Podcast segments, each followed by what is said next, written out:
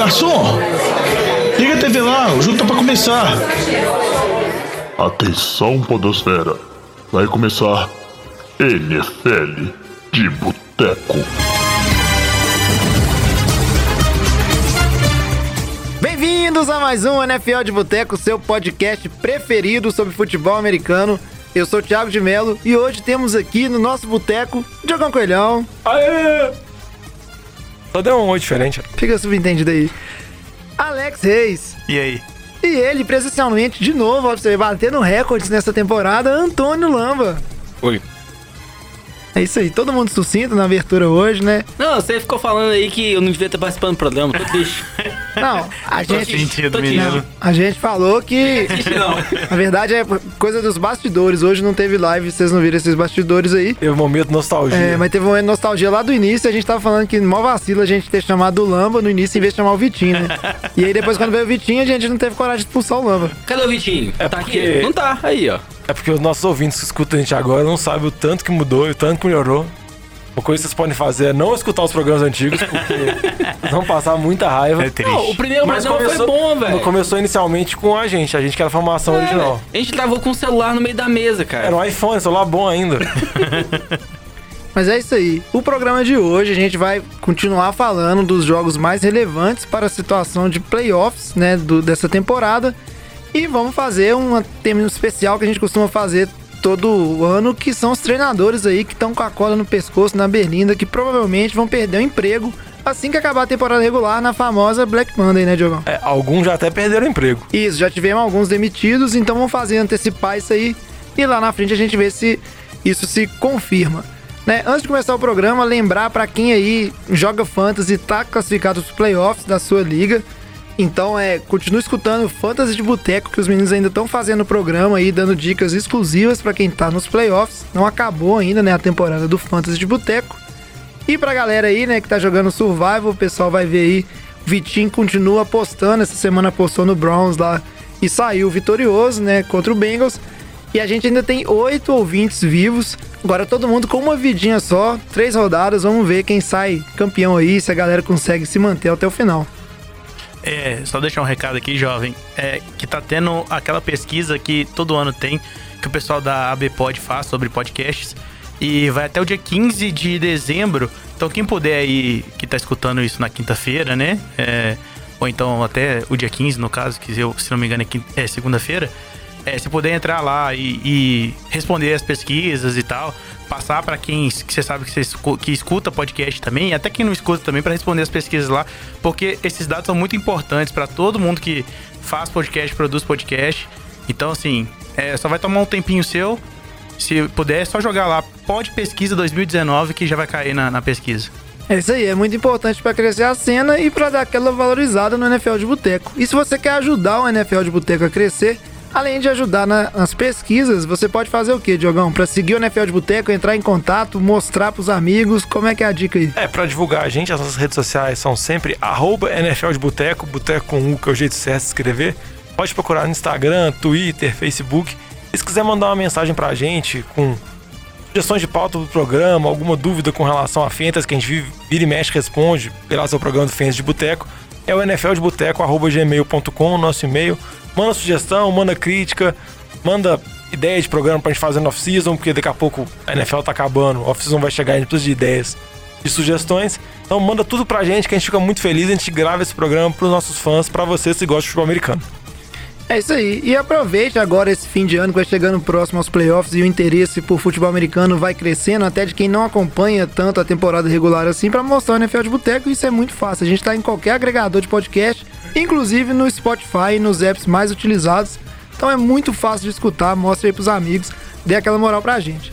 Mas, fala, Diogão. Ah, E na época de Natal também, se vocês quiserem mandar presente de Natal também, estamos abertos. Assim, qualquer coisa, manda mensagem que a gente passa o endereço certinho. É a cartinha de Papai Noel pro NFL de Boteco. O Diogão tava sempre falando aqui bom. que vai até buscar aí presencialmente. Isso dá. Se você morar na grande região metropolitana de Belo Horizonte, eu posso pensar no seu caso.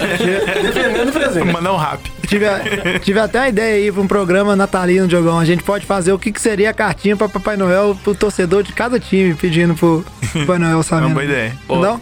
Mas vamos seguir com o programa. Vamos utilizar, Não, não vamos utilizar porque provavelmente o time do England, New England Patriots iria roubar a cartinha dos outros e espionar. É isso aí, mas vamos seguir com o programa de hoje, porque tem muita coisa pra falar e a gente não tem tempo a perder. Ô Fábio Júnior, Todo mundo já chegou traz aqui uma porçãozinha de batata frita e uma cerveja gelada pra nós. E pra começar a falar dessa questão da situação de playoffs, vamos sempre né, na nossa ordem alfabética aqui, a gente sempre começa falando normalmente pela AFC.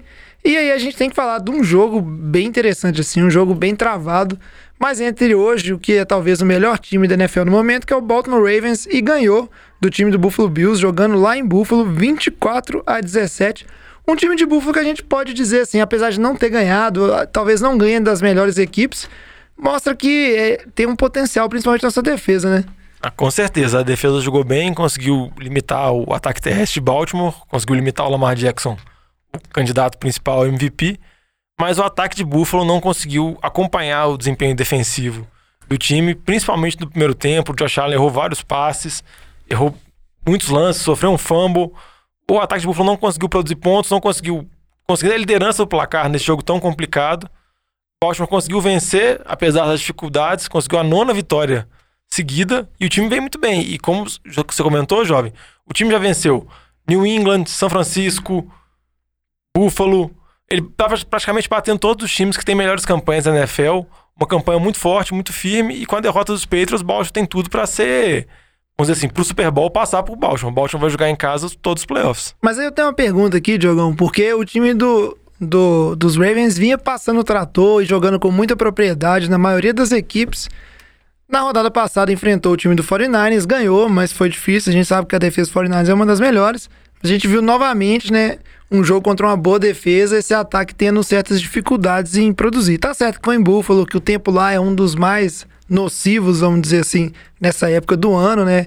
Final do ano, inverno muito duro. Queria saber aqui do Lamba, você acha que talvez pode também ser um sinal, tirando todos esses fatores que os times estão vendo, né, muita fita do que essas equipes estão fazendo e boas defesas vão arrumar formas de parar esse time do Ravens? Porque o jogo, por mais que foi uma vitória do Ravens, a gente pode falar que o placar ele deu margem para Buffalo se tivesse acertado, por exemplo, a última jogada lá em que o Marcos Pires quebrou um passe lá pro, O John Brown. pro John Brown, talvez poderia ter sido outra história. Não é que Buffalo foi carta fora do baralho o jogo inteiro, né? Não, concordo com o que você tá falando. Acho que historicamente a gente vê na NFL as defesas se adaptando mais ao longo da temporada. É, geralmente o ataque começa melhor e tende a cair, porque é como você comentou, tem mais fita de jogo, as jogadas acabam começando a se repetir, a defesa tende a melhorar. Acho que até um exemplo que a gente vê claro é a defesa de Baltimore, né? A defesa de Baltimore, depois ali de umas 3, 4 semanas, melhorou. Vencendo aí a melhor defesa da NFL em pontos cedidos depois, desde aquela derrota pra Cleveland lá no começo da Na temporada. semana 4. Isso. Em relação ao ataque de Baltimore do Lamar Jackson, eu acho que os times começam a entender um pouco mais, pensar em formas de parar, mas ainda assim ele é um pouco imparável. Ele é um jogador muito dinâmico, é muito rápido. Eu acho que Buffalo tem uma das melhores defesas da NFL. Acho que assim, quando a gente fala aí 49ers, igual você comentou, Patriots, o Ravens também que tá bem, mas Pittsburgh. Pittsburgh, Bills, é uma defesa aí top 5 da NFL. Então acho que esperar um jogo um pouco pior, né, do Lamar Jackson era incompreensível. Eu acho que ainda assim continua sendo, no momento aí, é o time favorito aí do, da AFC, sem dúvida alguma, por ter vencido o Patriots, venceu o Bills, né? Venceu Houston. Amassou Venceu Houston. É, amassou Houston. Talvez poderia falar, ah, não, não jogou contra o Chiefs ainda, né? Poderia ser um adversário aí, perdeu mas... pro Chiefs no início da campanha, mas num tiroteio e a defesa não tinha engrenado, como você mesmo comentou. Exatamente. Então acho que assim, é o, é o franco favorito aí, né? Lamar Jackson tem tudo pra ser MVP, né? A menos que aconteça algum desastre. Não vejo ele perdendo mais o prêmio de MVP também, não. E só pra você comentar, Lama, que você falou que a defesa de Buffalo segurou, realmente segurou o Lamar Jackson, mas mesmo assim ele teve três passes pra TD. Ele chegou ao quinto jogo na temporada que ele teve três ou mais passes, então você parte pra analisar mais quase metade dos jogos da temporada, ele teve mais de três TDs, fora o estrago que ele faz com as pernas. Então, é, igual você comentou, ele é praticamente imparável. Você pode tentar limitar o- a capacidade de corrida dele, que foi o que Buffalo fez nesse jogo, limitou ele, limitou o Mark Ingram, mas mesmo assim ele conseguiu descobrir os passos, con- conseguiu utilizar os recebedores, os vários tight que Baltimore tem. Então fica muito difícil, com a defesa jogando assim, fica muito complicado, ainda mais tendo que ganhar em Baltimore. É, em relação, acho até o time do Bills, é, eu não vejo esse time do Bills conseguindo grandes vitórias no playoffs, chegando no Super Bowl com o Josh Allen jogando da forma como ele tá. Ele não consegue passar a bola, Ele tá passando muito mal a bola. Acho que a gente pode falar alguns destaques, né? O, o Taren, o Dawson Knox, o Cole tiveram uns drops bem feios em terceiras descidas, mas o Josh Allen, nessa semana aí, quando ele tava sob pressão, ele ficou 1 de 16, cara. Então, assim, tem um aproveitamento muito ruim. Então, ele corre bem, a defesa de Buffalo vem muito bem, mas se ele continuar dessa forma, ele não vai conseguir ganhar grandes times nos playoffs, não. Eu concordo com você, Lamba, e lembrando que ele vem, sei lá, talvez o melhor jogo na carreira dele, que foi o jogo contra Dallas no Thanksgiving, que ele realmente jogou muito bem. Ele pegou essa defesa de Baltimore, teve sérias dificuldades, e na próxima semana ele vai enfrentar uma defesa muito difícil, que ele pega os Steelers no jogo do Sunday Night, então é muito complicado. Baltimore, Buffalo ainda tá bem posicionado no wild card, tem uma certa chance de disputar a divisão com o Patriots, porque os Patriots estão rateando bastante e tem um jogo direto, por mais que seja em Foxborough, mas vai precisar que o ataque acompanhe o nível da defesa, assim. Vai precisar que o Josh Allen consiga utilizar melhor os recebedores, seja mais preciso nos passes, continue correndo bem, que é a principal característica dele, pra, às vezes, ter esse sonho de conseguir disputar a divisão com os Patriots. É, de toda forma, um resultado esperado assim, né? A vitória de um time que é um claro contender de Super Bowl e Buffalo que a gente sempre considerou como um wild card promissor. E agora tem Eu que. chamei de modorrinho numa É, parte da temporada. mas Mas você. imagina só o Buffalo tomando a divisão de, do Mas, ô Patriots Diogão, aí. talvez você é o azar de Buffalo, porque quando você chamou de motorrento, os caras foram lá e ganharam. Aí no outro programa você elogiou, os caras perderam. Mas o fato é que o time dos Bills, ele perdeu uma oportunidade de ouro ali, né, de colar no, junto dos Patriots, porque o, o- a gente vai falar aqui na sequência, esse time dos Patriots é, perdeu pro time do Kansas City Chiefs e perdeu ainda lá no Gisele Stadium, que era uma coisa que não acontecia, acho que há mais de 20 jogos, não, não sei exatamente a quantidade de jogos em casa que o Patriots estava invicto. Então não é uma coisa fácil ganhar dos Patriots, a gente sabe disso, ainda mais nessa época do ano que em teoria o time tá engrenado. Mas o que a gente viu com essa vitória do Kansas City aí de 23 a 16 é que o time dos Patriots vem com claras dificuldades. Ele teve uma época aí do que a defesa estava dominando muito, mas a gente sempre comentou do calendário fraco. Mas a sequência de jogos aí, né, que a gente foi vendo, o time dos Patriots está perdendo para os times que são pelo menos os melhores, né, ou mais, é, vamos dizer assim, com mais potencial ofensivo da NFC. O time dos Patriots não está conseguindo entregar. É, o time dos Patriots perdeu exatamente para Kansas City, Houston e Baltimore. Os três líderes de divisão, e você pode falar, talvez junto com o Tennessee, agora que tá engrenando, os três principais concorrentes dos playoffs, que o Patriots provavelmente vai ter que enfrentar se quiser chegar no Super Bowl. E ganhou do Bills apertado, né? Ganhou do Bulls apertado, num jogo que foi praticamente um jogo que as duas defesas dominaram e o Patriots, o Josh Allen acabou, vamos dizer assim, entregando mais pontos com o ataque dos Patriots.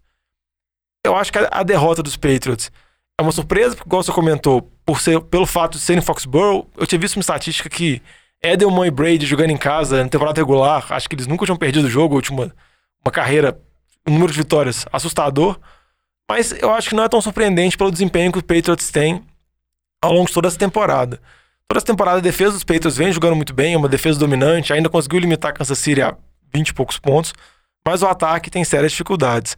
Por mais que durante muito boa parte da temporada a gente sempre passou pano no ataque, porque falou, ah, em algum momento os Patriots vai engrenar, engrenar, em algum momento o tio Bill vai arrumar, o Josh McDaniels vai conseguir acertar, como por exemplo, ah, o Isaiah Wynn vai voltar, left tackle vai arrumar a linha, o Nikhil Harris, calor draftado, vai poder jogar e vai arrumar, o Sanu chegou, o jogo terrestre em algum momento vai engrenar, só que nada disso vem acontecendo, muitas coisas disso já aconteceram, ou seja, o, o Wynn voltou, o Nikhil Harris entrou, joga muito pouco, o Sanu tá aí, o jogo terrestre não funciona, a linha ofensiva tem problemas, o Brady tá vindo muito mal contra Blitz. Toda jogada que você manda Blitz, uma parte também porque os receivers não conseguem muita separação. Tá- a defesa vem conseguindo sucesso, então fica essa dúvida. Cara, o plano, o plano de jogo da defesa de Kansas City foi basicamente jogar blitz, jogar muita pressão, dobrar a marcação em cima do Edelman pra tirar o principal alvo do Tom Brady e torcer pra isso funcionar. E que acabou funcionando, assim, o ataque é limitado, mas não conseguiu produzir bem. Principalmente, eu acho que uma coisa que o time dos Patriots teve bastante dificuldade nesse jogo foi de ter drives longos e consistentes, Consegue né? correr? Com bastante dificuldade de ter isso no jogo e acabou funcionando pro time dos Chiefs, Não, né? mas se a gente pensar assim, vamos lá, ah, o Patriots tá mal porque não consegue correr, o Chiefs não correu com a bola. Então assim, o problema não é correr só. Não, o problema, o problema é porque tá, se o time, igual fosse nos playoffs do ano passado, se tivesse um bom jogo terrestre estabelecido, tirasse a pressão do Tom Brady, o time poderia funcionar. É porque você não vê que o time não tem alvos muito brilhantes. O time sente a falta claramente do Gronkowski, de um jogador do nível do Gronkowski, que óbvio faz falta. Aí você pega um QB de 42 anos, já não tem alvos Ele correu 17 jardas. muito bons, é, correu 17 jardas, ficou loucaço, ficou pistola. Acho que eu nunca vi ficar tão feliz na vida, nunca jogou Super Bowl. Mas você pega esses alvos assim, que não são tão bons, os recebedores não são tão bons, e você tira o jogo terrestre que tá muito mal, com o Sonny Michel e com o Burkhead, realmente limita muito o ataque. Isso, agora, só pra é, voltar um pouquinho a falar de, de Kansas City Chiefs, a gente já tá falando muito mal do Patriots, não vou falar que a, a dinastia acabou não, mas eu queria saber, porque é importante, essa foi uma vitória importante fora de casa e é uma vitória que confirmou o, o time dos Chiefs como né, campeão da divisão né, da AFC Oeste.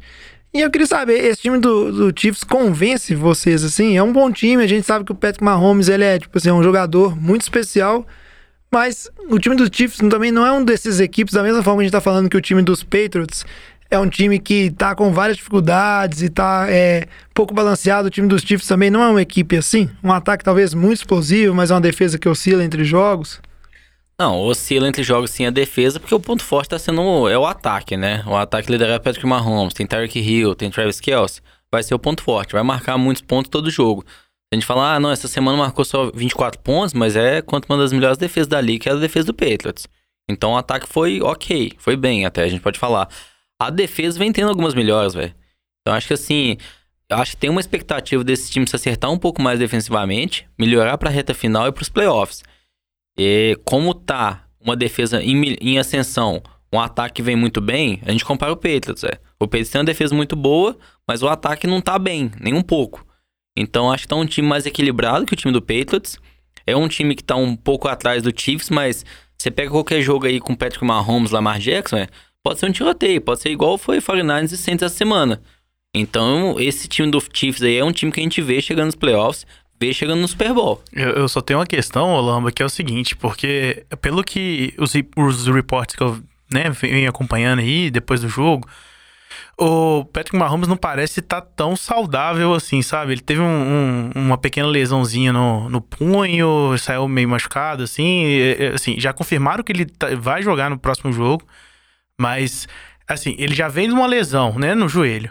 E aí aparece essa lesão no punho. Então, assim, não sei. É, não é querendo zicar o, o Mahomes, não, mas sempre tem essa questãozinha de, de que uma coisinha ali você pode estragar completamente o time. Porque o Mahomes é a estrela do time, é quem carrega aquele time ali. É, mas eu acho que QB que não joga machucado não vai a lugar nenhum na NFL também, porque é muito disso, assim, ao longo da temporada vai tendo as lesões e aí tem que passar por cima mesmo. Não, Eu entendo o receio que o Charles tá falando, mas você vê que em alguns lances do jogo, quando o Patriots conseguia mandar pressão, quando conseguia chegar, você vê que o Mahomes ainda tem a mobilidade dele. Por mais que teve lesões na temporada, tá meio baleado, ele ainda conseguiu sair, conseguiu estender a jogada e conseguiu achar os passes mágicos que ele consegue. O que me chama a atenção dos Chiefs é que o time não tá precisando colocar 500 jardas, fazer 40 É, pontos pra ganhar todos sim. os jogos, igual foi da temporada passada. Então o time tá conseguindo vencer de outras formas, que eu acho muito interessante. Só pra falar duas coisas pra finalizar do jogo, jovem, que eu acho interessante falar dos Patriots. Primeiro, a relação da polêmica da arbitragem. Exatamente, isso aí que eu ia pedir pra você falar pra gente fechar esse jogo, porque eu acho que os torcedores dos Patriots estão chorando muito essa questão de arbitragem. chorar. Então, se a gente. Ah, tem motivo porra nenhuma, velho. Não, não, não, não vem não. 50 jogos. Tá bom. ele já passou por isso várias Não, mas eu acho, tipo assim, a gente tem que pelo menos pontuar aqui no programa o que, que aconteceu, entendeu? Não, a gente pode pontuar, mas não falar que eles têm direito a chorar, não. ne- Nesse Lógico que jogo, o tem, todo mundo tem direito, o choro é livre. É, Lama, Não. o choro é livre. Igual você chorou do você chorou do Saints, que o juiz, que o juiz perseguiu, É, que tirou o time no. Super Bowl, não uma derrota na temporada. Você tá chorando de novo. E vamos, e vamos falar aqui, ó, porque ele cho- chegou chorando do Saints e eu vou falar que o Lamba não sabe a regra, não. Mas aqui, ó. Com relação lá, eu acho que os dois lances principais é o fumble recuperado pelo Gilmore, que o juiz, além de não ter dado o fumble, ele apitou antes. Acho que o problema principal é ele ter apitado antes, porque não tem necessidade disso. Essa, a gente sabe, essa reclamação é semana após semana. E o lance também do TD do Nikhil Harris, que deu claramente pra ver que ele não pisou fora. Teria sido TD, mas em virtude do Belichick ter desafiado o fumble antes, ele não tinha mais desafios, porque ele tinha errado o primeiro, então ele não tinha desafio extra. Também anulou, depois o Jason Myers dropou a bola, se o Myers pega aquela bola também faz TD. Boa parte da reclamação não teria ocorrido, mas eu acho que é só pra complementar. A outra coisa que eu quero falar pro final dos Patriots é a notícia que saiu essa semana do Spygate 2.0, falando que o Patriots mandou uma equipe de gravação pra filmar a sideline do Bengals. no Eu não acredito. Bengals e Browns. O que eu vou falar é o seguinte: o Patriots falou que era pra uma parte do documentário, etc. A NFL tá investigando, a gente sabe que o Patriots tem muita história. Mas eu falo o seguinte: se os caras realmente estão filmando o Bengals. Acabou a dinastia! Eu imagino que eles fazem contra os times bons, velho. Porque pra você fazer isso contra o Bengals, você vai enfrentar, imagina o que eles fazem quando pegar um time decente. Então deve ser muita coisa. É isso aí. Não, é só dizer que a, o fumble que se recuperado pelo Gilman não ia ser TD, então não foi nada absurdo. E o, ne o Nekio ele podia ter desafiado, mas por quê? Porque errou o desafio antes, então foi problema do Belichick, não foi roubo da arbitragem Ah, apenas. Para com o hate. Vamos seguir aqui o programa e aí a gente tem que falar, enquanto, vamos dizer assim, a dinastia aí tá acabando, uma dinastia que en- não engrena de jeito nenhum, pelo menos ali como o melhor time da divisão da FC Sul, é do Houston Texans, o nosso ouvinte aí, querido amigo Renatinho, me desculpe, mas seu time é um lixo, não consegue ganhar duas seguidas, e aí fez a façanha de, nessa rodada, perder pro time do Denver Broncos dentro de casa, Não, você espancado. 38 a 24. E eu, ó, eu joguei a toalha. Eu, eu falei que esse time do Texas ia, ia ser campeão, mas mesmo se for campeão, isso aí não passa do wildcard. Esse time não, não bota confiança em ninguém. Ficou. Foi a segunda partida da carreira do Drew Locke, o QB calouro. Na primeira partida ele conseguiu vencer também, mas. Ganhou do Patriots, velho, na rodada anterior. Você pensa assim, agora vai. Perdeu pro Denver. Aí tamo no primeiro tempo em casa, tava 31 a 3 pro Denver. Foi muito Denver feio, que não, não tem aspiração nenhuma, o time vem jogando, vem muito comprometido, vem tentando conseguir vitórias. A defesa jogou um pouco melhor, o Von Miller voltou de lesão, conseguiu pressionar o Deshaun Watson. Mas eu concordo com você, jovem. Esse time de Houston é realmente uma decepção muito grande. A defesa é uma defesa que oscila muito jogo após jogo, assim. Então, teve um jogo bom contra os Patriots. Agora você pode falar que o ataque dos Patriots não faz nada, mas teve um jogo bom contra os Patriots. Mas depois você vai e toma 31 pontos do- de um QB calor no primeiro tempo só. Já tinha resolvido o jogo praticamente em meio tempo. Não, e, e, tipo assim, não tem nem muito o que falar. O lado de Denver, beleza. Denver não tá classificado, aí pode ficar se empolgando aí com o seu QB calor, ou a Eu- eu defesa que vem melhorando. Assim, você tem bons talentos. Tem o Locke, que jogou bem agora. Tem o Noah Tyren, que foi não é que é um time ruim. O t- vem jogando bem.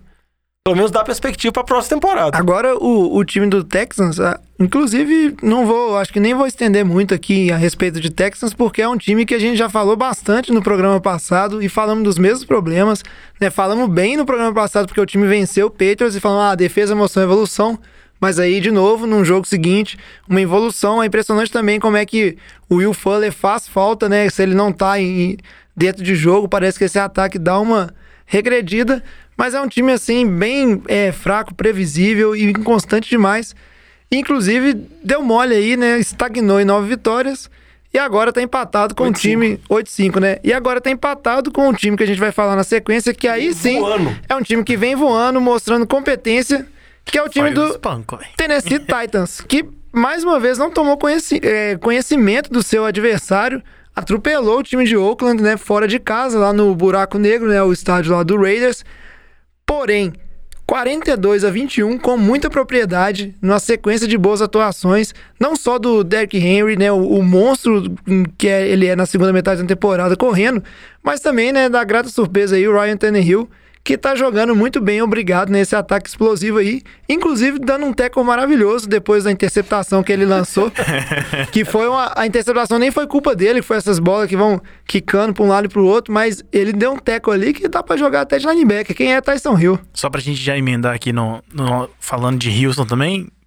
Lembrando que Tennessee pega Houston já agora nessa semana e na última semana. Então, assim, se eles não ficarem espertos, e, já estão fora, já tão vão ser eliminados, cara. É, eles têm um confronto, você comentou, tem esse confronto direto, tem esses dois jogos, sendo que Houston tem a vantagem em se dividir, assim, se ficar empatado os dois, uma vitória pra cada lado, Houston tem melhor campanha na divisão.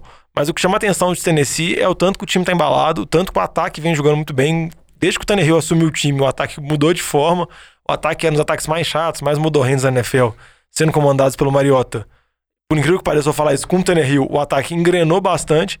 E a temporada do Derrick Henry, Derrick Henry realmente é assustadora. Ele sempre vai bem nessa segunda metade de temporada, mas como o Tennessee não chama muita atenção, acaba, vamos dizer assim, ficando um pouco disfarçado. Mas nesse, além de estar indo muito bem na segunda metade, como ele sempre faz na carreira, ele também não foi mal na primeira metade de temporada. Se você olhar os números deles, ele só tá atrás em termos de TD pro McCaffrey, e ele é o terceiro em número de jardas, tá atrás só do Chubb e do McCaffrey em jardas CS. E se ele continuar esse desempenho que ele tá, ele pode tranquilamente passar os dois nesse final de temporada. Então acho que vai ser muito interessante. Tennessee agora já tem especulações que vai- vão manter o Tannehill. A dúvida é se vão dar a franchise tag nele, esperar mais um ano, ou se vão tentar já pagar um contrato agora para ele. E eu acho que a expectativa de Tennessee é, nesse fim de semana, enfrentar Houston e tentar passar por cima, passar por cima de Houston. É, mas o problema é que esse também não dá pra confiar muito. Não, eu joguei a toalha. Inclusive, se o Renatinho ficar me mandando mensagem no WhatsApp defendendo o time de Houston lá, eu não vou nem responder. Não, acho que até quando a gente compara aí o time de Tennessee, acho que pega o James Winston também, o time de Tampa, né? Foram os dois é, quarterbacks, os dois primeiros picks, né, do draft. Foi o James Winston e o Max Mariota.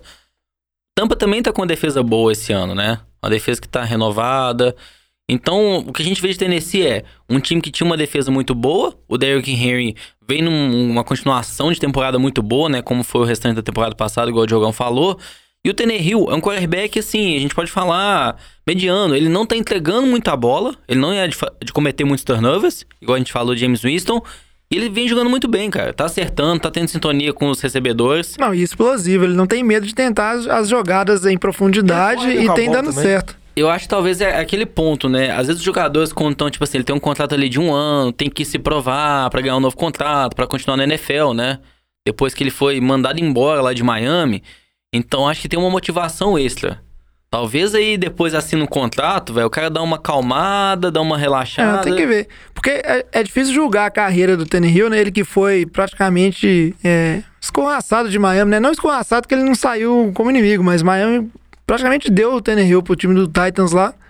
Muito valorizado, mas ele teve uma carreira que era uma das grandes dúvidas, né? Assim como o Mariota, muito pautada por lesões. Então a temporada que ele começava a ir bem em Miami, ele se machucava e aí ficava fora. E parece, pelo menos por enquanto, ele tá se mantendo saudável e está se provando muito bom pro time dos Titans, que pegou ele só pra ser um backupzinho ali pros metade dos jogos da temporada que o Mariota ia se machucar.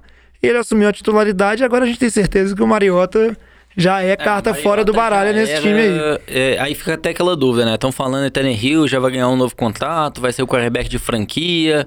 Não, vale tentar, não de franquia no sentido que você vai dar um contrato de cinco anos, mas é, não tem por que você não segurar ele por mais um, dois anos aí anos, enquanto isso. você assiste. Você conseguir um, um contrato razoável, porque eu acho que o Tannehill não é uma moeda igual o Nick Foles, que você vai ter um time querendo pagar muito dinheiro né, por ele. Se ele também não aceitar, o time tem a opção de dar a franchise tag, e aí você segura ele um ano aí e vê o que que dá.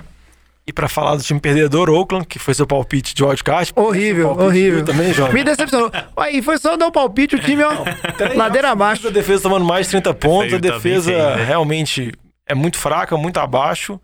Acho que o Oakland deu uma esperança, mostrou que tem bons valores que conseguiu draftar, mas o time ainda tá num processo longo de reconstrução. O John Gruden tem um contrato muito longo ainda, então acho que tudo tem seu tempo. Cada DD que eles tomam, o Kalil Mack dá uma risada.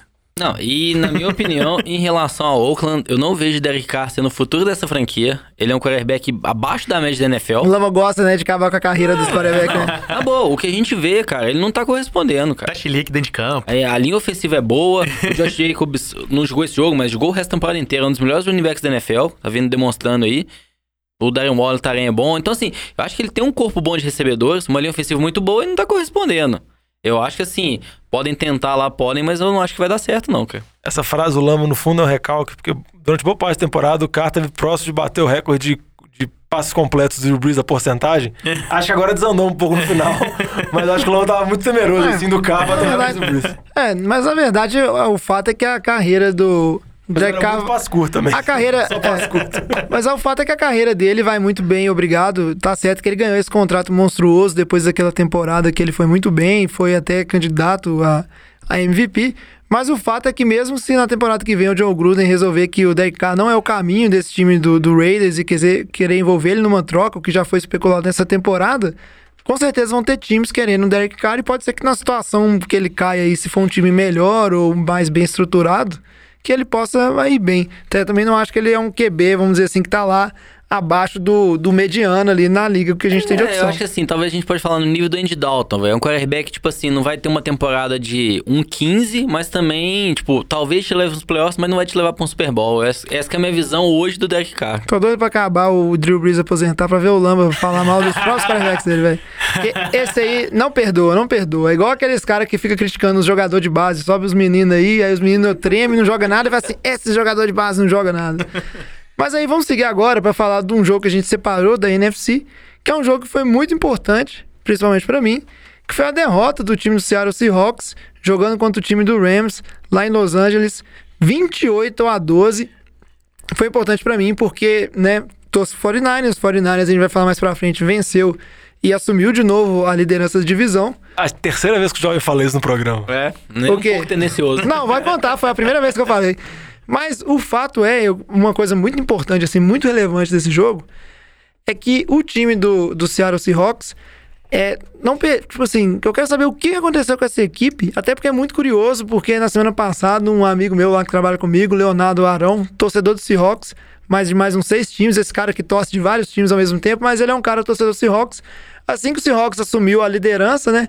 Ele virou e falou assim: Ah, mas vai perder essa rodada agora, porque é típico do Seattle. Ganha, quando ele assume a liderança, ele vai lá e perde e cai pro wildcard. Eu queria saber o seguinte: o que aconteceu nesse jogo para um time do Rams que não tava assustando ninguém, né? Jogar tão bem e dominar o time de Seattle?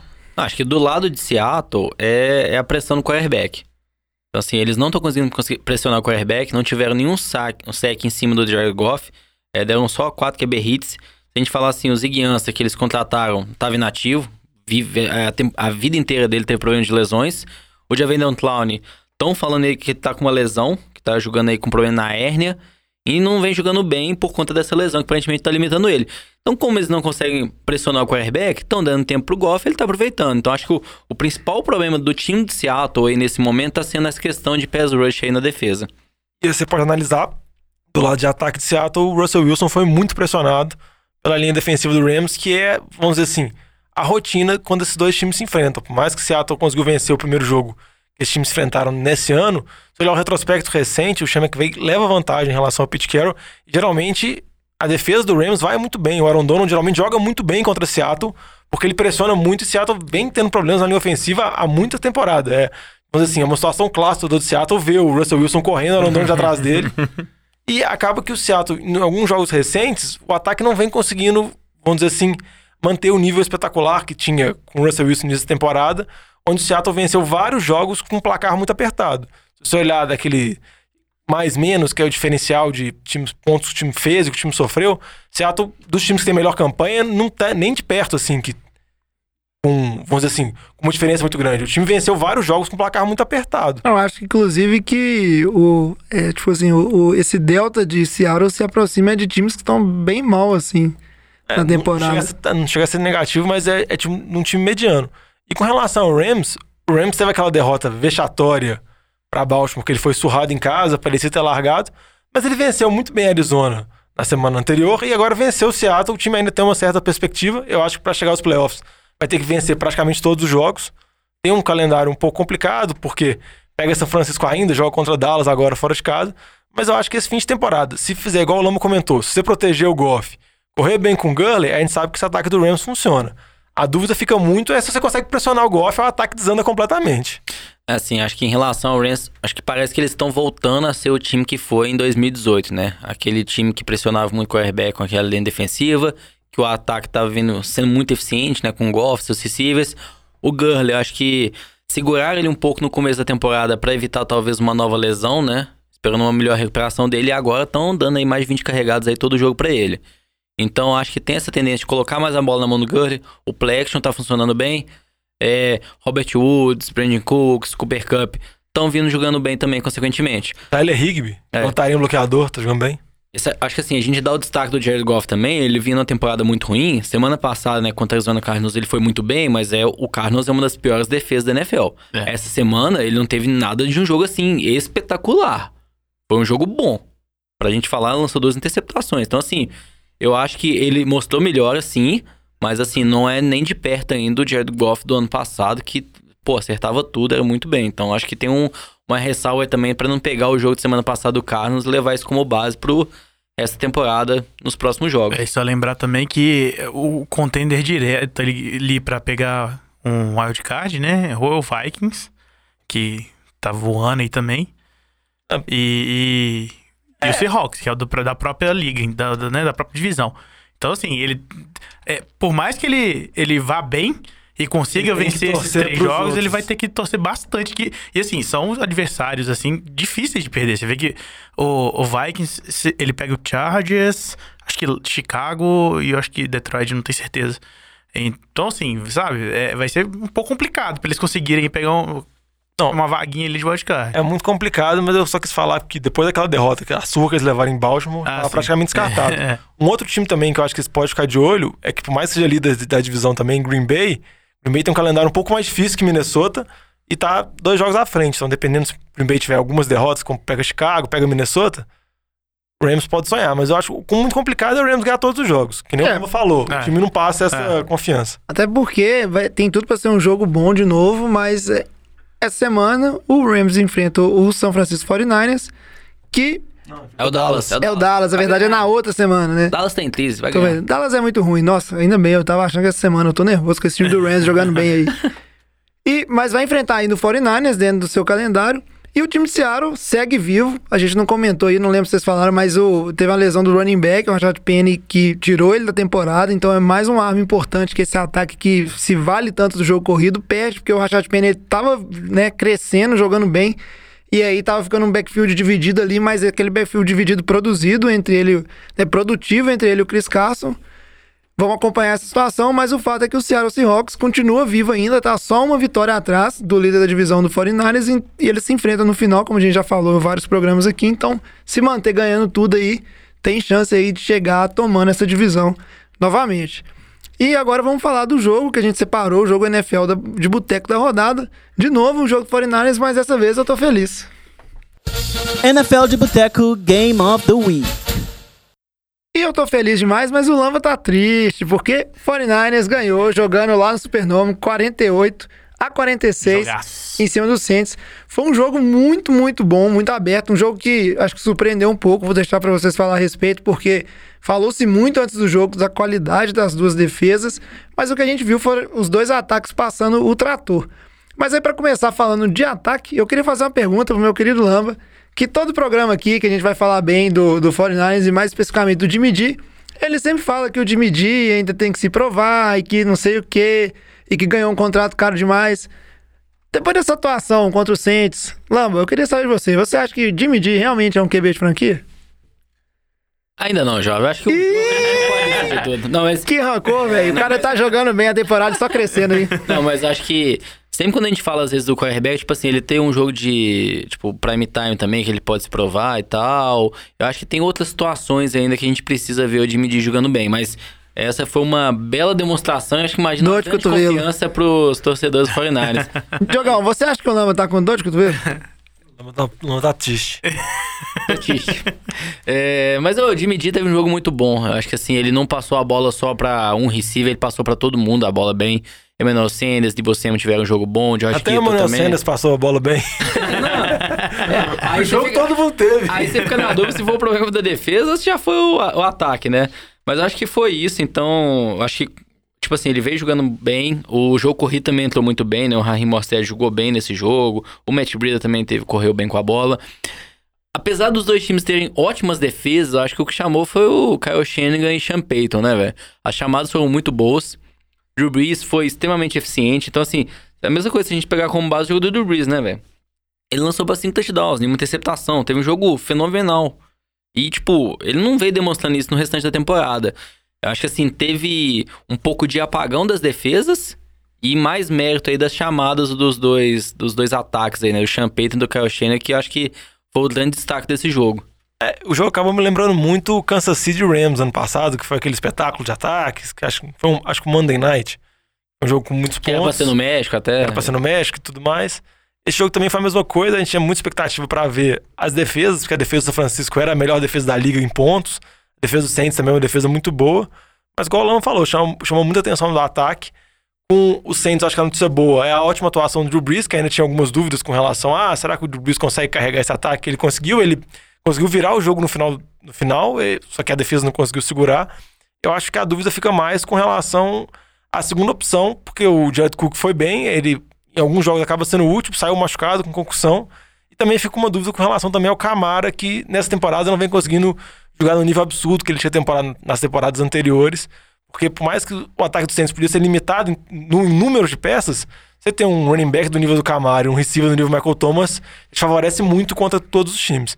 Eu acho que fica esse um pouquinho esse ponto de dúvida assim, mas eu acho que o Saints tem tudo pra já ganhar a divisão, já tá nos playoffs, Agora vai ter que correr atrás, torcer pro São Francisco tropeçar pra poder ter a vantagem de jogar em casa, que eu acho que é muito importante. É, só pra números aqui, o Camara correu apenas 25 jardas esse, esse jogo.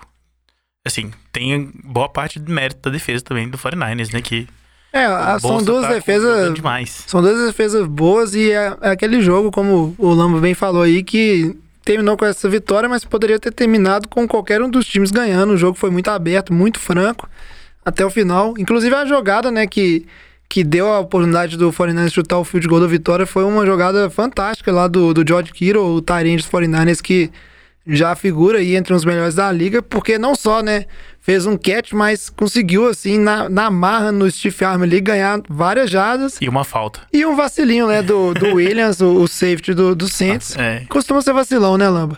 Que fez um face mask que só ajudou o time 49ers. Claro, Né? velho, Se não tivesse feito esse- Foi péssima a jogada dele, mas. Acho que ele fez porque ele viu que ele ia perder no forma. arm e aí não ia conseguir fazer É, o não, O teco. Rob Gold é um bom kicker, ele talvez quando É, está também chutando. acho que perderia de qualquer forma. Foi- é o que você falou, foi engraçado. Tipo assim, tinha pouco mais de dois minutos, sem se perdendo de 45 a 40. Bola na mão do Drew Brees foi, conseguiu a virada. Ele fez TD muito rápido. É, o problema foi esse. foi. Ele, tinha que ter, ele, ele fez TD um minuto, ele tinha que ter demorado mais pra fazer TD. mano.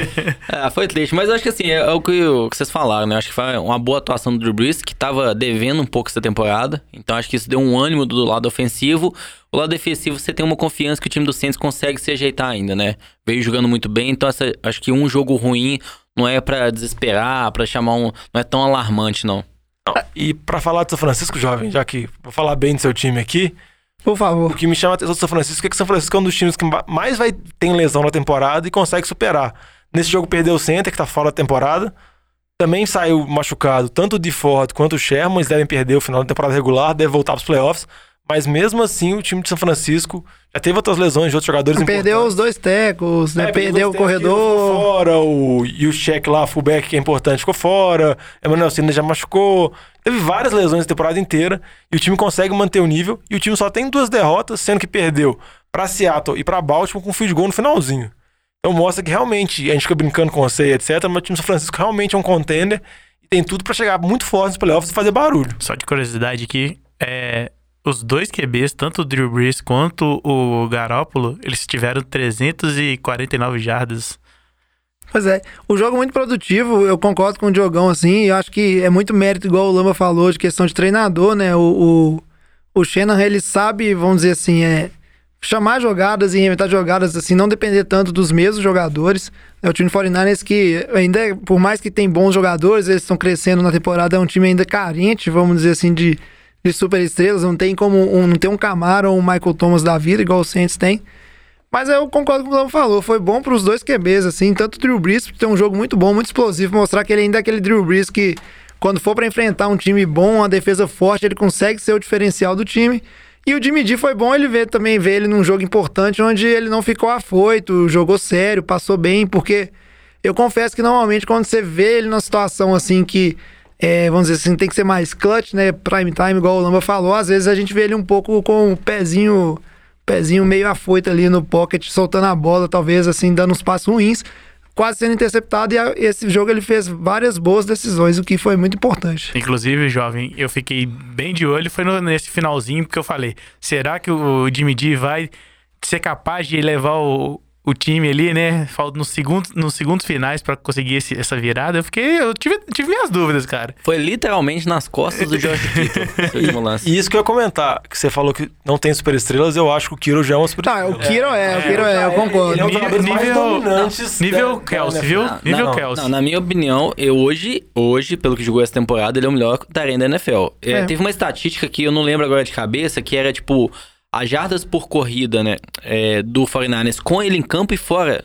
Com ele fora de campo. A diferença É. absurda, cara. Você pega, por É exemplo, muito bom no jogo corrido. o também. jogo contra Baltimore, que se você olhar, ele não tem estatísticas praticamente nenhuma de passos recebidos. Mas se você vê o jogo dele, o tanto que ele abre bloqueio, o tanto que ele é violento, é que nem o Gronkowski. Ele é uma arma, ele é um bloqueador a mais. E um, recep- e um cara pra fazer recepção, ele é muito mais forte que a maioria dos jogadores vão marcar ele, muito mais rápido que a outra maioria, se você tá colocar um jogador com o mesmo peso dele, então ele acaba sempre sendo um mismatch. É interessante como é que Tyrande cada vez mais tá virando uma, uma posição de desequilíbrio, né, nos times da, da NFL aí. Mas aí a gente tem que seguir em frente. Ficam os dois times aí, grandes chances de se, encont- se encontrarem nos playoffs novamente. Aí vamos ver, né? Porque não adianta nada ganhar na temporada Tá regular valendo, jovem. E aí- Tá valendo. nos playoffs perder. Mas o mando é importante. Que mando? Vamos- vai- Não tá nem pra É importante. Não, só- só- não, New Orleans tem chance de recuperar o mando. Eu acho que New Orleans que é isso. Quer nada. Deixa eu perder de propósito. Olavo, o- Olavo é muito mal perdedor. Mas vamos seguir em frente aqui, porque a gente tem falado do nosso assunto que a gente separou fora playoffs para nossa pauta, que é a questão dos treinadores que estão aí com emprego a perigo. Esse assunto é bom, hein? Merece mais uma cerveja.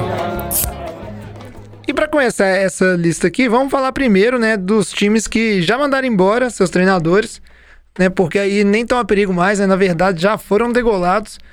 E a gente começa pelo mais recente aí, que foi o Ron Rivera, head coach do Carolina Panthers. Panthers, né, senão o Batata vai falar que eu tô chamando os caras de panteador. E esqueci de falar. Ele, inclusive, esqueci de falar que o Lama tava chorando, mas agora não é importante mais, não.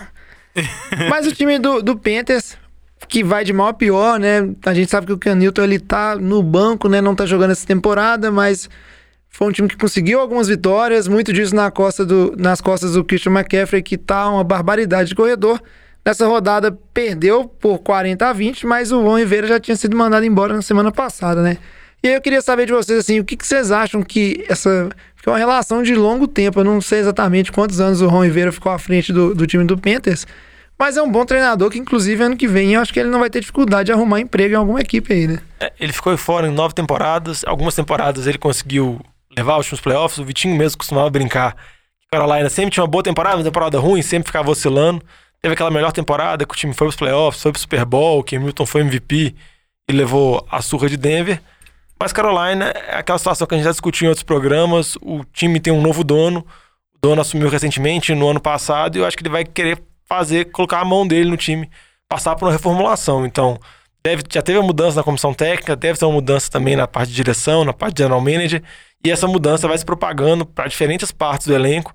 As, as especulações ficam cada vez mais fortes. Carolina está interessada a trocar o Cam Newton. O Cam Newton ainda é uma moeda viável de troca, porque ele não tem um dos maiores salários como QB, e ele ainda tem um tempo de contrato, então Carolina pensa em, em- em analisar isso e também pensa em outras oportunidades de QB, porque acho que ele viu que o Kyle Allen é um bom backup, mas não é nada demais assim. É, o time de Carolina é, é bom a gente levar um, um ponto, assim, um fator que talvez as outras equipes que a gente vai falar aqui não tem em consideração, que é o fato de ser um time que trocou de dono, né?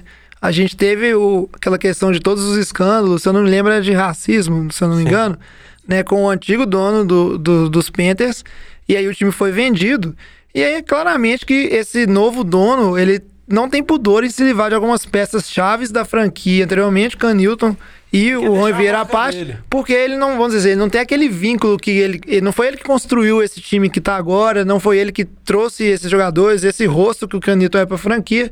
Então tem menos dó, assim, de desfazer e começar de novo. Não, acho que até o que é curioso, a gente vê alguns casos, os treinadores serem demitidos após o final da temporada, né? Geralmente alguns times seguram ao máximo, deixa só pro final, mas o que a gente viu no caso de Carolina foi no, no meio da temporada, o que não é muito comum, né? Eu acho que, na minha visão, o, o General Manager pensou assim: ah, não, vou mandar ele embora, o time vai ter um desempenho pior, eu vou ter um pique melhor no draft. Porque é o que a gente tá vendo dentro de campo. O time tá completamente assim destruído, sem ataque, sem defesa, não tem mais coordenação. Então acho que foi de propósito mesmo. É, se ele mantesse ali o Ron Rivera, talvez ele- o time ainda ganhasse ali mais dois jogos, alguma coisa assim, mas ia ter um pique pior no draft. Então acho que foi uma decisão. É, acho que conforme vocês comentaram aí, foi de andar pra frente, né? Pegar um novo head coach, mas essa mudança no meio da temporada acho que me chamou a atenção por conta disso. Eu só não sei se vai ser o mesmo GM que vai fazer o draft, que ele também pode mudar. Com relação ao Rivera, eu acho que ele teve uma boa campanha em Carolina, ele é um treinador da árvore lá, que eles falam treinadores do Andy Reid. Ele é mais voltado para defesa, mas eu acho ele um bom treinador, acho que ele vai ter outras oportunidades, acho que vai ter muitas mudanças do time.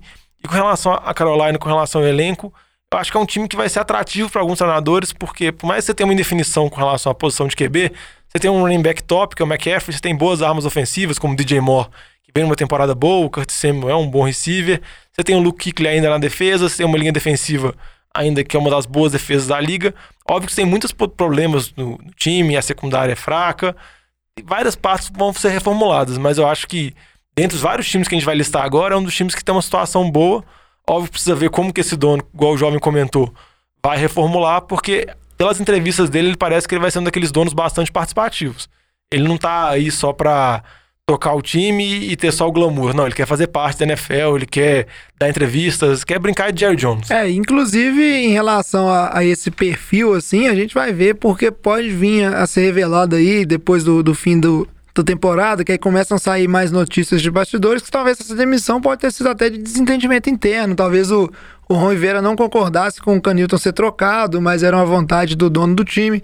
Vamos aguardar para ver como é que vai acontecer isso aí, que é um perfil muito importante. Um que foi, com certeza, por problema interno, foi o Jay Gruden, que é o próximo que você falar, que foi demitido de Washington, porque as notícias que vinham saindo, né, já tinha vários problemas desde a off-season passada, vários jogadores foram contratados sem o aval dele, parece que ele não era favorável à seleção do Dwayne Haskins como QB, ele preferia, vamos dizer assim, ter lá o coach McCoy, o Case Keenum da vida, e o Jay Gruden foi mandado embora porque ele não colocava o Dwayne Haskins, colocava o Dwayne Haskins em condições muito favoráveis, acho que o dono chegou, perdeu a paciência, problema interno mesmo, resolveu fazer essa mudança, igual o Lama falou, uma coisa que é totalmente não convencional, também mudou antes de Carolina ainda, bem no início da temporada. Ah, concordo totalmente, velho. Ele queria colocar o Casey Keenum na frente de outro QB, velho. Então, assim, acho que tinha total.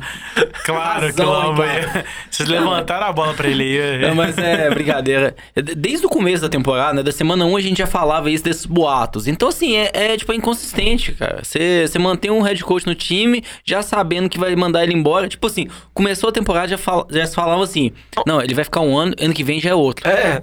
Não, na- no final da temporada passada já tinha discussão. Será que ele cai ou não na, na Black Monday, etc. Você vai postergando um negócio que você sabe que o final vai ser ele ser mandado embora, a não ser que ele tirasse um coelho da cartola, a não ser que o Dwayne Haskins virasse o Patrick Mahomes 2.0. Só coisas Não, absurdas. E Dwayne Haskins nem colocava em campo direito, como você comentou, Ele colocava colocou um jogo ruins. É. numa situação totalmente adversa que o Dwayne Haskins foi horrível.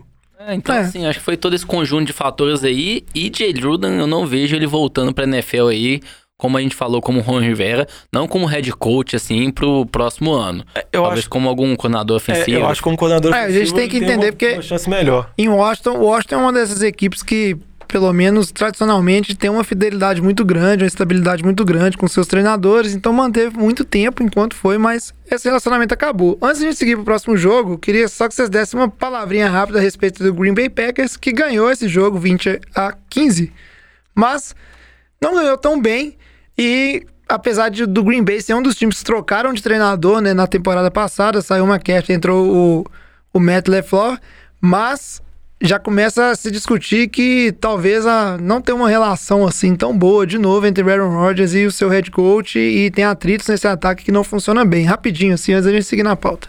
Green Bay é líder da divisão, tem 10 vitórias, mas o time. 9 vitórias, mas o time não consegue me convencer. O time começou muito bem, a, a defesa começou muito bem a temporada, o ataque foi mal, e depois a defesa piorou, o ataque melhorou, e agora pegou um calendário fácil. Eu não sei se é sorte, não sei o que é, mas eu não consigo convencer e eu não consigo ver Green Bay com boas, grandes perspectivas, por mais que tenha Aaron Rodgers. Se você me perguntar hoje qual time que eu apostaria que pode chegar mais longe nos playoffs, eu chuto Minnesota, que joga na mesma divisão de Green Bay, tem uma campanha pior, mas me convence mais que o Packers. Isso aí. Agora pra gente ir pra parte boa, que é a parte da especulação, onde a gente fala de treinadores que estão empregados, mas provavelmente, assim que acabar a temporada regular, estarão desempregados. E aí vamos começar falando do head coach do Atlanta Falcons, o Dan Quinn, que apesar do Falcons ter ganhado alguns jogos, a gente falou aí do Ron Rivera, o Falcons ganhou do time do Panthers, mas é uma relação que talvez já esteja tão desgastada de um time que, depois daquela temporada do Super Bowl, não conseguiu mais eh, se reerguer e se reencaixar, que talvez parou de fazer sentido e vai chegar ao fim esse ano. O que, que vocês acham? É, é um treinador que já teve muitas especulações, surgiram especulações quando o Atlanta teve a que ele poderia ter, ser mandado embora durante aquela semana. Você comentou, jovem, o time chegou no Super Bowl, perdeu para os Patriots, teve aquele clássico problema de não ter corrido, o Kyle Shanahan era o coordenador de ataque. Na temporada seguinte, o time de Atlanta chegou nos playoffs de novo, conseguiu tirar o Rams, perdeu para o time que seria campeão, que foi o Philadelphia Eagles, com o Nick Foles. Mas na temporada passada, essa temporada, o time foi muito decepcionante. O ataque tem boas peças, mas não consegue empolgar. A defesa também tem várias peças jovens que foram draftados, que são jogadores tidos como jogadores muito rápidos, com talento. Que jogaram muito na época que o Atlanta tava lá no Que topo, jogou, né? mas eles vivem tendo problema como lesão, e mesmo quando o time tá saudável, a defesa também não consegue engrenar. Eu acho que o time, durante uma parte da temporada, jogou bem abaixo, depois da bye o time até teve uma resposta, conseguiu uma vitória impressionante contra o Saints, que era um jogo de muita rivalidade. Mas eu acho que vai chegar o momento de fazer a troca. Eu acho que a Atlanta ainda, se eu fosse o general manager, eu faria a troca porque eu acho que esse elenco ainda tem capacidade de disputar. Eu não acho que é um elenco tão veterano assim. Acho que não precisa reformular completamente. Eu acho que dependendo de uma troca, colocar um, um treinador correto pode conseguir fazer esse time disputar mais uma vez. Não, playoff. não, sei se necessariamente é trocar o head coach, talvez o coordenador ofensivo. Trocou todo mundo. Então, É, trocou. Mas, mas vamos lá, trocou, mas é porque não acharam um que tá correspondendo. Não, mas trocou, mas ainda aconteceu o pior de tudo, que trocou e o Dan Quinn ficou chamando jogada e o time só melhorou É, depois que ele parou de chamar jogada. É, foi do lado defen- chamava defensiva, né? Mas o ofensivo também trocou. O Dirk Cutter, É, que era de tampa, chegou é agora isso, e não Tentaram deu. o Steve Sarkisian em dois anos, foi ruim. Tentaram agora o Dirk Cutter, foi ruim. Assim, eu acho que o Dan Quinn tem cor, não tô isolando ele não, mas quando o Kyle Shannon tava lá, funcionava, né? Funcionou. Então talvez assim, eu acho que não seja o problema totalmente do Dan Quinn, né? Talvez seja do coordenador ofensivo tá entrando e não tá encaixando também nesse time. É porque a minha dúvida é que eles trocaram todos os coordenadores e não deu certo. Agora acho que vai trocar o a cabeça. Mas já tá vocês estão falando aí de chamar jogada, esse aqui eu vou até chamar o Lamba pra falar, porque eu acho que ele vai gostar de cornetar, que é o head coach do Dallas Cowboys, até bateu o palminho o Lamba ali. John Garrett. Jason Garrett. Lama pode mandar Dallas. Esse time que começou, tipo assim, começou tão bem, impressionando, e o Lamba sempre batia na tecla, tá jogando contra time fácil e não sei o quê. E aí, essa, além de estar em queda livre, conseguiu perder pro time do Chicago Bears, tá certo que o jogo foi fora de casa, 31 a 24, mas o time dos Cowboys é um time que tava tão claro essa divisão, tão claro de levar a NFC Leste, que a gente não falou, e ele simplesmente não consegue ganhar. E deixou o time do Eagles, que é pior ainda, encostar. Tipo assim, a divisão é horrorosa. E é, Alguém vai pros playoffs com 8-8. é muito triste, assim. Agora fala a situação de Jason Garrett, porque ano passado já se especulou e não foi mandado embora. Eu quero saber esse ano, Lama. Será que finalmente acabou o relacionamento? Não, que ele vai ser mandado embora, acho que todo mundo já sabe, né? A Jerry Jones já deu dica, Já, né? já falou. Falei no programa passado. Não, o Jerry Jones já deu uma declaração falando assim: não, o Jason Garrett com certeza ele vai arrumar um carro em outro time. Ele, ele falou isso. Como você ser técnico da NFL? Porra, cara, assim, não, eu acho que não. É aquele momento que a gente fala assim, pô, às vezes não faz sentido no meio da temporada você mandar o seu head coach embora. Mas acho que também faz menos sentido ainda o dono, no caso do Jerry Jones, que gosta, na linha que o Diogão comentou, né? Gosta de intrometer, dar entrevista, chegar e dar uma declaração dessa. Ele basicamente falou assim: não, a gente vai mandar ele embora no final da temporada. Imagina no vestiário como que é. Ele chega lá, não, então galera, vou bater palminha aqui, vamos lá ganhar o jogo. Mas daqui quatro jogos eu vou embora, não volto mais. Então acho que não tem qualquer motivação, não imagino ele conseguindo falar nada no vestiário pra motivar o time. Dallas que não vinha bem depois do meio da temporada, né? Começou com um calendário muito fácil, então ganhou alguns jogos, mas quando pegou times mais difíceis só foi perdendo. Agora quando tá pegando aí Chicago, que é um time mais ou menos, tá perdendo também. Perdeu pra Buffalo. É, então eu acho que assim, o time de- do Dallas eu acho que vai perder os jogos, não acho que vai conseguir chegar nos playoffs, vai perder pro time do Eagles por conta disso. Eu acho que é o psicológico, é o ambiente, é o interno ali no vestiário que não tem qualquer controle. O Jerry Jones perdeu porque o Jerry Jones foi e bateu em cima dele completamente, eu acho que desnecessário. Só lembrando que a situação do Garrett, ele tá há 10 anos em Dallas, ele foi assistente técnico lá, a Dallas gosta de manter esses ídolos, mas eu concordo com o Lambo, acho que é uma situação sustentável, tenho muitas críticas de todas as partes com relação a ele. E o meu sonho era ver em Dallas, é Dallas chegar lá, ir na CBS, fazer uma proposta, Tony Romo, descer, assumir como head coach do time do Dallas, eu acho que ia ser muito mais legal. Go- Gostei, É muito boa bom, né? ideia, viu? Dallas que tem, né, uma decisão difícil ano que vem, que é entre mandar o treinador, o quarterback embora, acho que vai acabar mandando o treinador. Não, o treinador vai com certeza. O quarterback não vão mandar embora, não. Eu acho que não merece 40 milhões de dólares. Tipo assim, pagar um salário... Não vou voltar nesse é assunto. justo. Seguindo pro próximo time, a gente tem que falar do head coach do Jacksonville Jaguars, Doug Marrone, que tava lá, esse time do Jaguars que tanto empolgou há duas temporadas, né, duas, três temporadas pra trás, todo mundo achou que ia ser um desses jovens times que, né, mudariam a sina de time ruim, né, de uma franquia, mas a coisa desandou mais rápido do que o esperado e o time do Jaguars, tirando o fenômeno do Gardner Minshew e seu bigodinho essa temporada, não tem mais nada assim de bom ou que agradou nesse time. E aí também é uma possibilidade muito grande do relacionamento aí, né, do entre o Doug Marrone e esse, Marrone e esse time ter acabado, né? Porque não, não tem como você não colocar nas costas do head coach o tanto que desandou a equipe, né? Tanto do lado ofensivo quanto defensivo. Eu acho que essa é praticamente uma pedra cantada. Eu acho que o Doug Marrone vai ser mandado embora. Só lembrando, o Doug Marrone ele assumiu como treinador interino. O Blake Bortles teve alguns bons jogos, ele foi mantido. Logo na temporada que foi mantido, o Jaguars teve aquela temporada que a defesa foi uma das melhores defesas da liga, foi dominante, chegou à final da FC contra os Patriots, deu trabalho.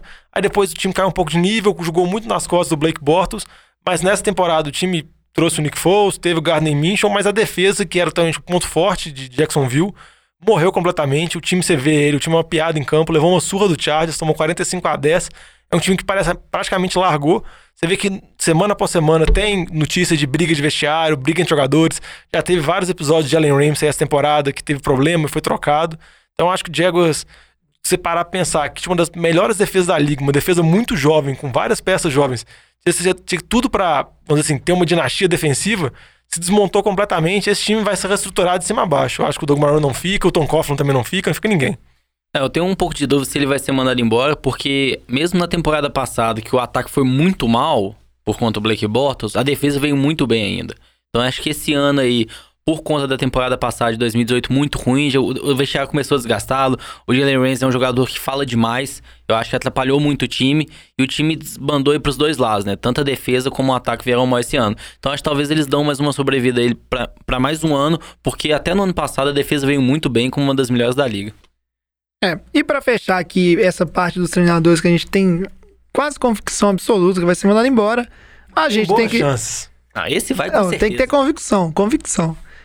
Aí é um, vamos dizer assim, dessa leva de treinadores, é o, tipo assim, é o que tá pior dos que são mais recentes, né? A gente falou até agora só de treinadores que estão aí pelo menos há quatro temporadas à frente das equipes. Mas é um cara que já não entrou numa situação das melhores, que é o Pat Shermer, head coach do New York Giants, time do Alex. O Alex tá até ali com a mão no queixo, triste com essa equipe que vem de uma série de más decisões, né? A gente acho que não dá nem pra culpar muito o Shermer, que vem a questão de manter o Eli Manning, depois vem o Daniel Jones, troca ou não troca.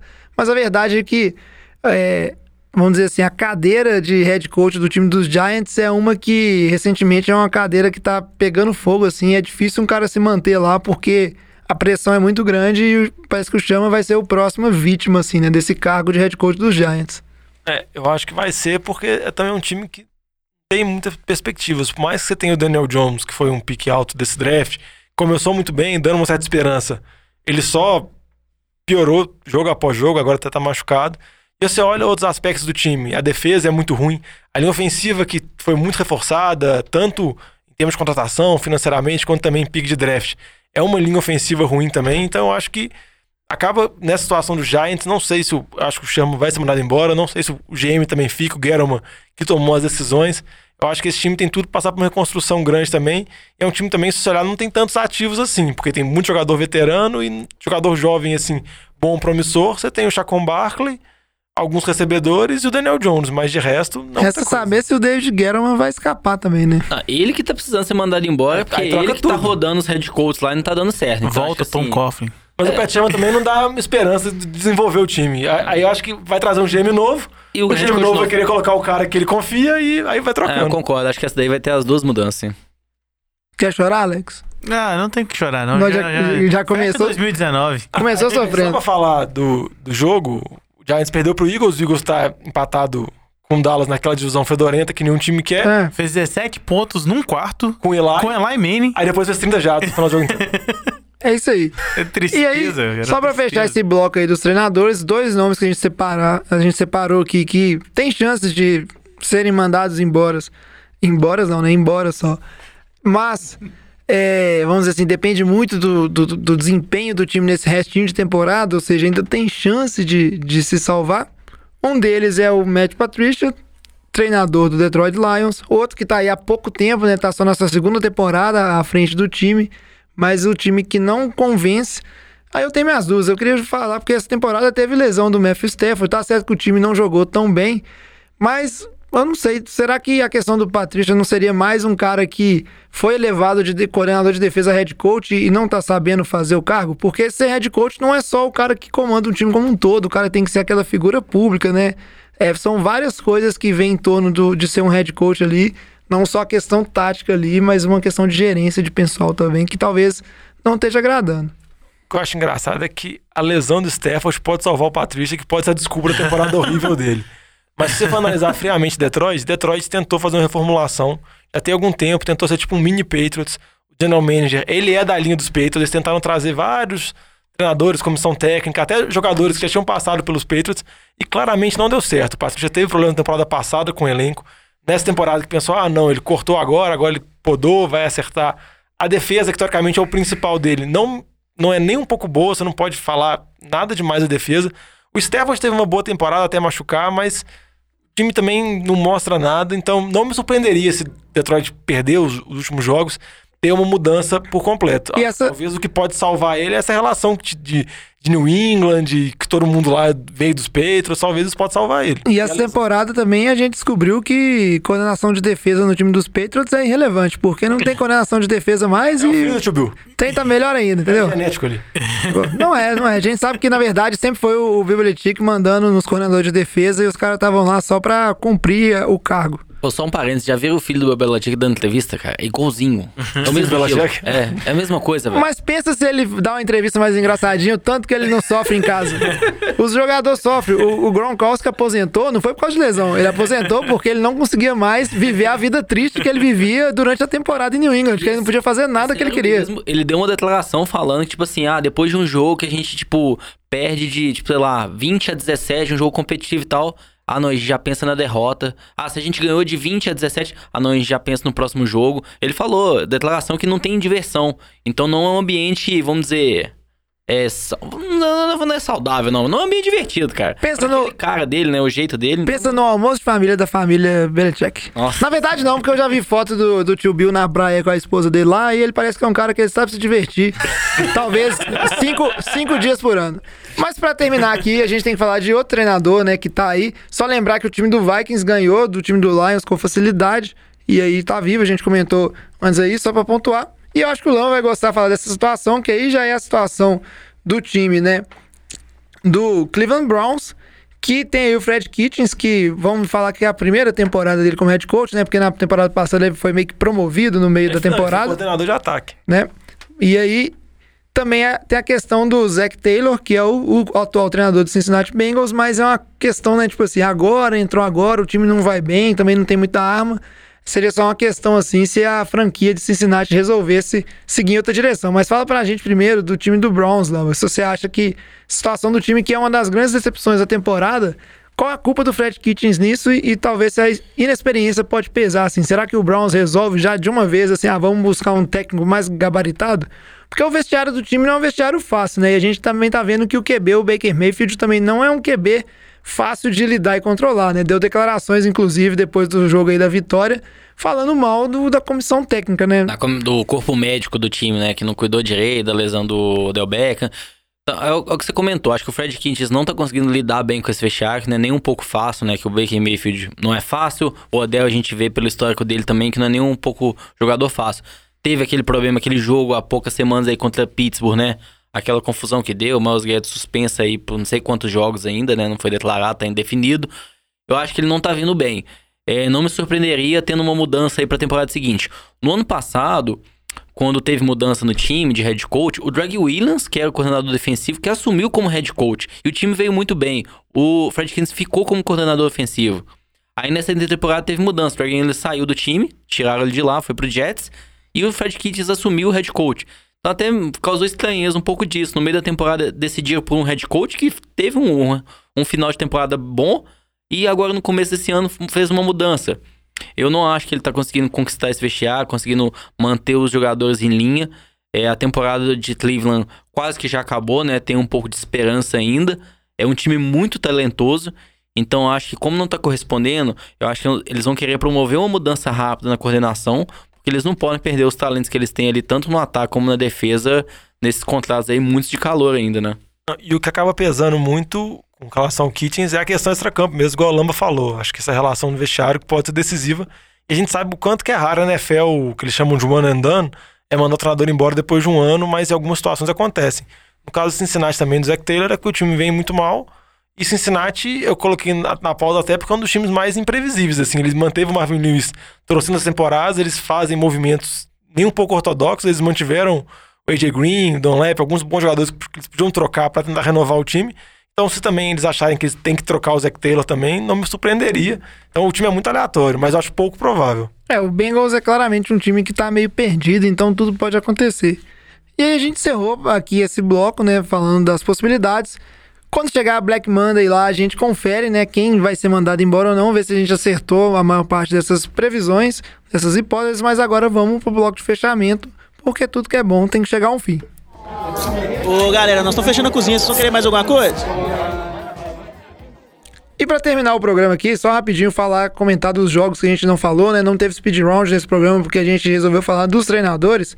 A gente também teve nessa rodada 14 a vitória dos Jets, 22 a 21 em cima do time do Dolphins. O jogo com mais field goals, né? Maior número de field goals da história, 10, 10 field goals. E- Deus. 10 field goals, inclusive com. com Os gols certos, teve um errado ainda. Exato, teve um errado assim, mas e terminou com esse placar aí que quando você olha parece assim, ah, um jogo razoável, né, entre Jets e Miami. Não, foi FIFA, cara. A gente teve uma vitória aí do time do, dos Steelers, segue muito bem, vencendo, tá certo que foi contra o time do Cardinals, 23 a 17, né, o quarterback aí, o terceiro quarterback com 100% de aproveitamento, né, como QB titular ganhando tudo, o que é muito importante porque mantém o, o time dos Steelers vivíssimo, né, na, na disputa aí pelo wild card. E a gente teve aí para finalizar a vitória do Tampa Bay Buccaneers jogando em casa 38 a 35. Um jogo assim, mais um jogo espetacular do Jamie Winston que lançou tipo assim, muitas jardas, 4 TDs, mas também lançou três interceptações. Mais um né? six. Então é tipo assim, típico, né? Eu acho Nossa, espetacular demais, porque é só ele que consegue fazer umas proezas dessas. É tipo assim, é- eu acho impressionante, realmente. Não, acho que vai ser o caso mais curioso aí da, da intertemporada. O que, que eles vão fazer com o James Winston? Ah, cara? vai manter. É. Acho que vai manter. Por que que você manda ele cara embora, velho? É, é O cara é uma máquina de turnover. Porque o cara Ele não ser- ganha o jogo. É, não, mas vai ser tipo Não. isso. Ele vai lançar mais de 5 mil jardas, vai ter mais interceptações da temporada, vai ser um dos QBs com mais TDs e vai ser essa loucura, assim. Mas o time vai perder. Olha, Ele quer bater o recorde de todas as estatísticas A possíveis. gente, não, a gente não falou, mas um treinador que tem grande chance de não estar no seu time ano que vem, não por ser mandado embora, mas por desistir, é o Bruce Arians. E vai, tipo assim, curte isso também. eu não quero mais ficar nesse time, vou caçar outra coisa pra fazer, né? O Agora, isso encerra os jogos. Vamos só falar de possíveis jogos que, pra eh, se ficar de olho. Um que a gente comentou aí, né, e que tem que ficar de olho mesmo, é o duelo entre os Steelers e o Buffalo Bills. Né, os dois times estão empatados em número de vitórias, então é uma disputa praticamente direta ali por vaga nos playoffs. Fora que vai ser muito interessante ver né, o, o quarterback novato aí dos Steelers contra uma defesa muito boa, que é a defesa do Rodgers, Bills, ver o nome dele. Duck Rodgers. Devlin Duck Rodgers. E, e vai ser muito interessante ver novamente esse ataque, esse ataque deficitário do time ataque dos Bills, dos Buffalo Bills. Ah, não. Desse ataque dos Bills contra uma quem? defesa muito boa, que é a defesa dos Steelers. E quem que tá no ataque dos Steelers? Duck Rodgers. Isso, isso. Tá É porque o nome dele é muito bom, porque ele caça patos. Ele vem disso. Ele é campeão nacional dos Estados Unidos. Então, Esse seria a minha sugestão. Vocês têm mais algum jogo aí que cê- os Além ouvintes têm que ficar de olho? Isso. É, não, eu acho que tem um jogo bacana aí pra gente ver. O time do Rams que tá numa ascensão, que tá precisando aí ganhar Ah. todos os jogos pra chegar nos playoffs, enfrentando o time de Dallas que Horrível. tá, tá nessa crise. Aí pode derrubar o Garrett. Se o Garrett toma uma surra em casa, sempre pode. Não duvido, não. Eu acho que talvez eles estão esperando é, da 16 semana Dallas e Eagles. Que aí vai perder, aí eles mandam embora logo. Mas eu acho que é um jogo bacana aí a gente ver que o time do Rams aí precisando ganhar de- a todos os custos, né? Pra conseguir roubar uma vaga de wildcard ali, seja de Minnesota, Green Bay ou Seattle, né? E o jogo, eu acho que é o jogo mais legal da semana, é Houston contra Tennessee. Duelo de divisão. Vai ser uma lavada. Empatados. Pra Em Tennessee? é. Tennessee. Vai ser. se o Houston for lá e levar uma lavada de Tennessee, aí realmente. Joguei, joguei a toalha pra Houston, não quero nem saber mais. Vamos ver o jogo de New England também contra o Bengals, né? Nossa senhora. Uai, velho, o tio essa- Bill teve ter que É, espiar os caras, velho. Por que que não... Vai ser um jogo bom, velho. Não, se, se o Patriots perder pro Bengals, eu vou gritar que a dinastia acabou, mas eu vou gritar com força. Aí eu tenho convicção. Que não é possível. Não, é muito difícil. Vamos parar de, de, de sonhar com isso aí, porque não vai acontecer, não. E temos também, só pra fechar aí, né, o duelo entre Green Bay Packers e Chicago Bears.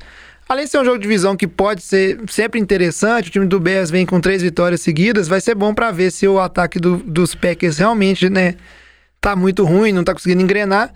E é importante pra ver como é que fica essa situação de Green Bay e Minnesota, porque quanto mais apertado ficar, melhor, porque os dois se enfrentam, né? Ainda na temporada, e aí pode ser aquele jogaço valendo vaga aí nos playoffs, né? Liderança de divisão, que vai ser bem interessante de assistir. Pra fechar o programa aqui, só questão do Survival, já comentei lá no início que o Vitinho escolheu o Browns e venceu. Ele não tá aqui, mas a gente tem que registrar que nessa semana a aposta dele vai ser no time do Seattle Seahawks, certo? Que enfrenta quem, Diogão? Abrir agora a pauta pra olhar isso, os jogos. Pois é, o Diogão não Seattle, sabe, né? Carolina. Seattle e Carolina tá apostando aí, como o Diogão bem falou, o time do Carolina tá uma bagunça, perdendo pra todo mundo. Então o Vitinho arrumando opções seguras, né? Vamos ver se não tem nenhuma surpresa.